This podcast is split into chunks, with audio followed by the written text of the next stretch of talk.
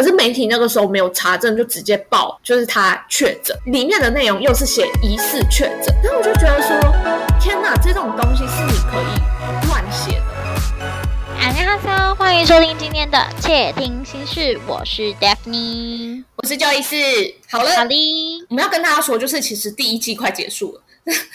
没错，但不要害怕，第一季的结束是代表说我们这一系列的主题一个结束。对，那第一季的最后的这三集，我们做了一个三部曲。对，要要回应一下，就是我们当初做这个节目的初衷啊，就是我们当初做，其实就会觉得说，呃，我因为我迷妹被贴了很多的标签嘛。所以导致我们很难去跟人家分享说我迷妹这个身份，除非我确认说你是迷妹，我也是迷妹，我们才敢去分享就是追星的这个兴趣。所以我们就想要在最后这三集来聊聊，就是到底挑战迷妹敏感度的这一些行为啊，或者是用语啊，到底是什么？没错。那我们这一集的话，第一个是要来讲新闻这样下标真的不行，真的，其实。追星就是大部分，要么就是看官方释出的消息，要么就是看新闻。对，我觉得就是媒体的不友善，真的会让追星这件事心很累，真的真的是心很累。尤其是我那时候刚追上我们这团的时候，过没多久，台湾就开始有那个反韩的运动。哦，真的，哎，那个时候都会被说什么韩狗啊，哎，你为什么要喜欢韩国人？然后什么可能过，因为我在我是台中人，可能国高中下课就会跟朋友可能去逛逢甲夜市，嗯嗯嗯。其实那时候还会有一些就是韩国观光客，我印象蛮深的是有些店家会直接在门口贴说韩国人禁止进来用餐，然后把他们讲的很难听。嗯，我那时候印象蛮深刻，所以我觉得蛮不舒服的。我觉得是完全。就是一种歧视吗？还是什么？就是我觉得是为了讨厌而讨厌吧。我觉得啦，就是我我自己的感觉是，就是你有自己的主张跟立场去讨厌谁是自己的事情。嗯，但是。你有自己的立场跟主张，喜欢谁也是你自己的事情。我觉得在没有办法完全的了解或者是呃认知整个事件的过程，我们都没有办法去随意批评别人的喜欢跟讨厌。是。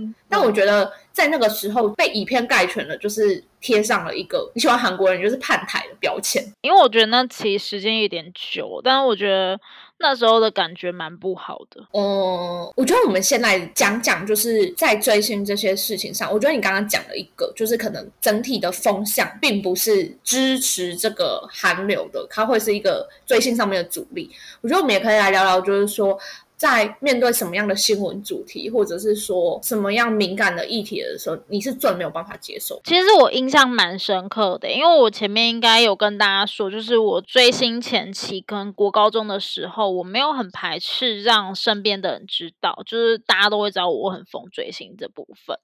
那我印象蛮深刻的是那时候，因为我喜欢的团体其实蛮常来台湾的，那时候其实还有像是到机场追机、送机这些。行为，然后粉丝会在机场递礼物给他们，这样很深刻。是有一个男生，他其实。呃，据说是喜欢我，嗯，然后他也没有很喜欢追星这件事情，所以我不知道他的目的是不是为了要让我不再喜欢我的偶像。那他就直接贴一则新闻给我，那那则新闻是说，呃，我们家的成员把粉丝送的礼物丢在机场停车场没有带，可是后面真正真相是，他们那些礼物其实不是交给偶像本人。哦，是给经纪人，或是其实在台湾的保安，所以那些保安没有交到他的手上，就直接把它丢掉了。嗯，我其实蛮生气的点是，我觉得媒体怎么可以没有去查验这件事情的真相，然后你就这样子去做一个评价，所以导致大家对于这个团体或是韩国这件事情更讨厌、更排斥。嗯。对，我觉得你说这个也是我完全没有办法接受。就是我觉得他们可能有时候为了自己的点阅率，或者是一些因素或者一些压力，他们会去捕捉影，或者是未经查证的事情，他们就去做报道。但我觉得这我真的没有办法接受。我记得印象很深刻是。就是前一阵子新冠肺炎，韩国一开始很严重嘛，对，因为一些音乐节目停了一阵子之后又重新开始，然后那个时候我就印象中就是 Twice 的某一位成员，因为跟确诊者有接触，被送去做相关的检验跟隔离。可是媒体那个时候没有查证，就直接报就是他确诊，里面的内容又是写疑似确诊，然后我就觉得说。天呐，这种东西是你可以乱写的吗？首先就是在这个时局里面，大家已经都非常的恐慌。我觉得，且不管就是是不是粉丝啊，就是在这个时局里面，大家对疾病的恐慌已经存在有一定程度的压力跟悲观。再就是，我觉得这个新闻它完全没有做到任何对社会上有实质的帮助，就是你。得到一个这样子的假消息或未证实的消息，你对粉丝有什么样的帮助吗？或者是说你对团体有什么？你让大家更恐慌这件事情。对，然后我觉得再就是媒体完全不懂粉丝的心态。你自己看到就是自己的偶像疑似确诊或跟确诊者有接触，本身就已经是一件很害怕的事情。因为其实我觉得有时候追星追到。后面就有点像是不认识的朋友，最熟悉的陌生人那种感觉吧。对，最熟悉的陌生人，就是你，你其实是关心他的健康，也关心他的心理状态，各种。那你冷不防的，你就来一个这样子的假新闻，或者是骗点阅率的新闻，这样粉丝作何感想？我不是 Twice 的粉丝，我看到我都吓一跳。我如果是 Twice 的粉丝，我要多紧张。而且真的会很生气耶，就是我会觉得说这样很过分，真的真的，我觉得最没办法接受就是未经证实的新闻，或者是说捕风捉影，就是捏造的、夸大不实的那种，我会觉得真的很不行。就是其实蛮多人都会在网络上面说媒体就是没有念书的人去做的工作，但我觉得其实真的会让我们最不高兴的是，他们为了点阅率，而是把没有确定的事情写的越。越来越逼真，或是它好像真的发生一样，然后没有顾及到别人看到这篇文章的心情感想，只是觉得我要这个点阅率，这才是我最嗤之以鼻的事情。对，我觉得我们需要新闻的存在，就是一个资讯的传递。那我觉得这个资讯是必然的，它它的正确性是基本要求。如果今天只是为了点阅率，或者是为了触及率夸大不实的话，真的不管在任何事情上面都是这样。就是其实也不光是偶像的议题，就是我觉得它是一个职业道德。我必须老实讲，你今天播报一个正确的新闻，传达一个正确的消息，这是一个职业道德。嗯，我相信你会有压力，或是长官压力也好。但是你用这种方式去叙述的时候，其实第一你会造成大家的恐慌，嗯第二是你会破坏到偶像的名声。对，哦，真的，你是不是有想过你这些行为，你背后所伤害的人有多大？对。我觉得你讲到就是破坏偶像的名声这件事，就让我想到之前我们这一团也有一个我一直心里很介意的新闻。我会介意的点是，那个时候刚好我们团体正值就是巡演时期，我记得印象中那个时候好像飞美国吧。就是在美巡，然后人也在国外，但当时就是因为有两个就是直播主，他们在谈话之中就是提到了我的偶像，我就比较简略的去讲，反正就是提到了我的偶像，然后好像在言谈之中也有讲到，就是我偶像跟某一个他们直播圈子的人有密切的交往，就因为这样子引来一波很无谓的攻击，大家就开始疯狂的攻击。我偶像就是没有资格待在这个团，或者是说怎么可以跟直播主这样子的人交往等等，排山倒海的就是这样子啊，一直攻击他。那个时候最后的结果是我偶像在关卡道歉，然后我就觉得，你知道想到这件事，我都还是觉得有点心碎。就是第一，我觉得他跟谁交朋友就是他的事情；第二，就是我觉得的确直播主他们在言谈对话之中，可能有讲到我偶像的名字，但是。这关他什么事情？我觉得好像有点太分贵贱了吧，是非不分，就是好像要把我偶像归类在某一群人里面，或者是某一个不好的分类里面，然后说他因为这样去损害到团体的名誉还是什么之类。但我觉得就是他有跟他们交朋友，或者甚至是。变成男女朋友关系等等都不关我们的事，我觉得这是私生活。对啊，而且我觉得你把它这样放大来报道，当时也是在美学，它无疑的造成就是团体跟粉丝之间很大的心理压力。就是你看到这个新闻，你会觉得说非常的无奈，不知道该怎么办。但是事件的告终就是没有什么屁用的鸟新闻，我必须这么说。可是你在写这个没有什么屁用的鸟新闻的时候，你不会知道说当时你造成多巨大的影响。我觉得这是你刚刚说的。就是你不会知道说你拥有了点阅率，但是你影响到的是其他人的职业、其他人的心情，或者是引来更多人的担心。真的，真的，我觉得就会很心疼哎，就是会觉得说，偶像他是一个比较需要正向观感的一个职业，他比较没有办法被容许有很一点点的错误、出错或是一点点污点的那种感。对对对，因为有有时候觉得甚至不到错误，可是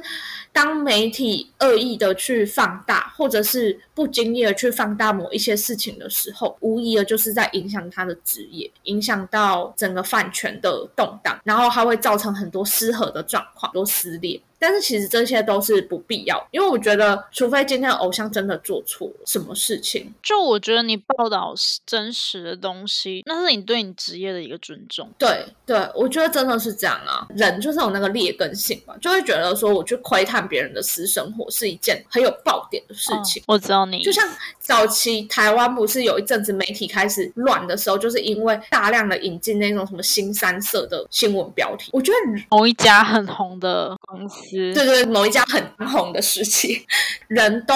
会有嗜血的本性，就会觉得说这样子的话题比较刺激，比较有爆点。可是回归到就是一个社会健康，还有别人职涯的面来思考的时候，就会想说。就是你窥探别人的隐私，真的有必要吗？就像我觉得有时候在看，就是可能某某偶像恋爱被爆出的新闻，我都会觉得有点美送哎。我觉得这跟我是不是女友犯没有关系。你躲在那停车场或者暗巷偷拍到的，对你拍到一个披头散发的偶像素颜拥抱他的就是另一半，这到底有什么好拍的？应该说，身为粉丝都会觉得这没什么，或是你不应该这么做。可是当今天我是路人的时候，就是有些人的劣根性吧，他就会觉得说这种行为，哎，好像要看了什么八卦一样的感觉。对，我觉得他只是满足你窥探别人隐私的那种嗜血的欲望，就是他根本就是你也不需要知道这件事情，就是你不知道这件事情根本对你的人生就是没有半点影响。后来我觉得我自己也很不想去看新闻，是我觉得很多东西都变得越来越浪费时间，或是没有意义。真的，我觉得我真的没有办法在追星的路上，就是难免坑坑绊绊，就是可能偶像会发生一点事情啊，或者是我觉得小小的犯错都难免，因为我们都是人。只是他们的犯错会被。放大镜检视，是因为他们职业的影响，但是我真的没有办法接受说，就像刚刚讲的，未经证实的一些事情，然后去滋生新的风波。讲到一些，虽然我们刚刚那样讲，好像媒体都有负面的，但我觉得其实近年来有一些媒体平台，他们所报道的新闻是真的会让你觉得很温馨或是很感动的。嗯，就可能像什么 Easy Today，或是像是完全娱乐这些，他们是真的针对。这件事情去讲的，或是偶像可能。上了什么节目，发生什么事情去讲？我觉得他们这些新闻其实后续给我的感动都蛮大，就是你可以在新闻平台上面看到我偶像的正能量那种感觉。我懂你的意思，就是不可否认是有一些媒体他们会去做比较深度的报道，他们会有一群真的是跑娱乐线的记者，他们去做对于偶像深度的了解，提出来问题也不会这么瞎，可能是针对他们的作品，对，或者是针对他们个人本身创作。一块去做深层的了解跟报，我觉得这是很棒的。因为以韩国来讲啊，一年就会有十几、二十几个团体，甚至五十几个团体以上。它其实已经是变成一种很速食的文化吧。一年就是量产这么多的偶像团体。嗯，这样量产的状况之下，很多人的努力就会被稀释掉。对，可能跟其他人一样努力，但是他没有跟其他人享有一样名声的时候，好像就会变成他比较不努力，然后他的故事没有人发现。对。我觉得会愿意去深度了解每一个偶像的报道，这是对他们作品的一种尊重，也是对他们作为偶像、作为艺术家这个身份的尊重。我觉得是一个善的循环嘛。哦，我刚刚才想讲这句话，你又讲出来了。对我来讲，我觉得有些人用正的能量去报道一些新闻，去让别人看新闻的时候不再会是那么负面或是排斥的，所以导致整个新闻媒体或是整个娱乐圈的新闻可以越来越正向。真的，真的，我觉得它是需要一点时间去发酵的，因为我觉得过去啊，我们可能都觉得说要八卦啊，或者是一些。揭露别人家丑态的这种新闻，才可以得到很好的回响。或者是很热烈的回响。但是我觉得，如果说呃深度的报道，或者是比较好的这样子的文章的撰写，它也可以得到深度的回响，或者更好的回响的话，我相信就是整个媒体的生态也会慢慢的往这个方向去运作。我们也可以发现更多就是。我们不认识的偶像，或者是偶像，也可以多一个平台，再去介绍他自己想要介绍的东西。我觉得讲到这个主题，我印象很深刻，是我之前有看一个就是关晓雯的节目，然后还有采访到一个韩国线的记者。嗯嗯嗯，那个记者就是专门在跑韩国线的，去盛写韩国的可能偶像发生什么事情、韩剧的流行或是什么韩韩国文化圈的东西。那他那时候有讲到说，就是当年山一中炫他发生事情的时候，就是刚好在韩国还是怎样，忘记了。反正那他就去上香，因为他觉得说他其实也很难。过，他觉得他想要去帮粉丝传达这个最后一面那种感觉，我觉得那时候看到就蛮感动的。我觉得这是懂粉丝的记者，哎，对啊，你会让你的读者们有一个共鸣，就是你为了他们着想，那他们也会很感谢你的那种感觉。真的，毕竟如果说是写娱乐新闻的话，除了路人之外，最大的乐听人应该就是粉丝，或者是关注这个偶像团体的人。那我觉得你可以从的读者的角度回过头去思考，你要怎么赚笔这件事情是既是专业，也是一种善良嘛。就是你是先去考虑到读者的心情是怎么样，然后你才去写这一篇文章，而不是只是针对你自己想写的东西，然后很大肆的去发表你想要发表。而且说实在的，你们要的点击率反而是要靠粉丝这一 part 去撑起来的，而不是用那种新三色的标题去吸引路人粉。因为你今天去报道一个关于我偶像好的东西的时候，在饭圈是马上被广为流传的，大家分享在自己的那种粉丝专业粉丝团，你马上你的点击率都出来了。可是你今天用新三色或是用路人甲的角度去分享的时候，你反而吸引不到。大批的粉丝流量，你反而吸引到的全部都是路人而已。嗯，而且我觉得这里还有一个重点，就是为什么我们其实不只是韩国娱乐圈，我觉得在普遍世俗的价值里面，大家都会觉得说啊，娱乐圈就是很乱啊，然后黑暗面很多，还是什么？哦，我说实话啦，就是我会觉得我们没有在那个圈子里面工作过、打滚过，我们又有谁知道说这个圈子很乱？我们。以为的乱，不就是因为媒体播报的名人的新闻，让我们去对于这个圈子有一个这样子负面的想象吗？照理说，就是娱乐圈它应该是一个文化输出的一个管道。就是他可能是用戏剧啊、歌唱啊什么，他去集结一群会表演的人，他们去输出他们自己的才华，然后对对对，它是一个平台，然后它可以做很多的文化交流，它可以做很多讯息的传达。但如果说我们只是因为用媒体的新三色啊、负面新闻啊这些东西去掩盖掉这些人的努力的话，我会觉得很不值得。就是不管是对于这个表演者的本身，对于我们整个社会也非常的不值得。就是我们就失去了一个很好的平台去展示我们自己，或者是让别人了解我。没错，我觉得这是可能会需要很。长的时间去努力耕耘的吧，至少现在还有很多的媒体是有考量到这个方向，然后并且是在往这个方向发展。嗯，我觉得这是很很大的一个改变吧，比起当年我犯上的时候，我觉得其实改变蛮大的。嗯，我觉得可能跟粉丝的素质改变 也有关系嘛。就是呃，大家要求的不再是只知道偶像的资讯，而是希望偶像也可以好好的、很快乐、很幸福。大家的需求不是说我只想看到名人，当然也不是说以前的呃那个需求就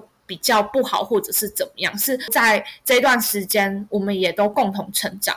我们会希望说。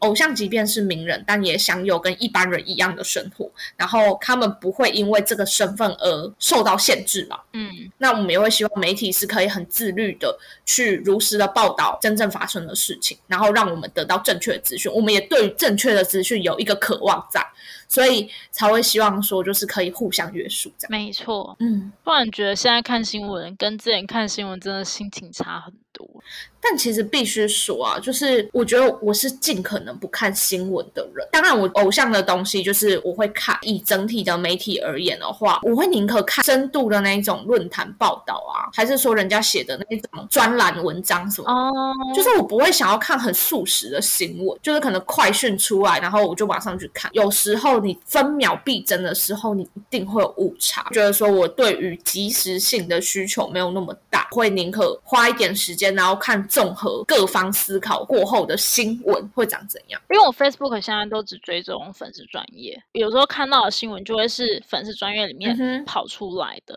但我自己就会觉得说，其实现在跟以前的风格已经差很多了。嗯，我觉得这样至少是好事啊。就是一开始我们谈的是会让我们比较敏感的部分，但是其实。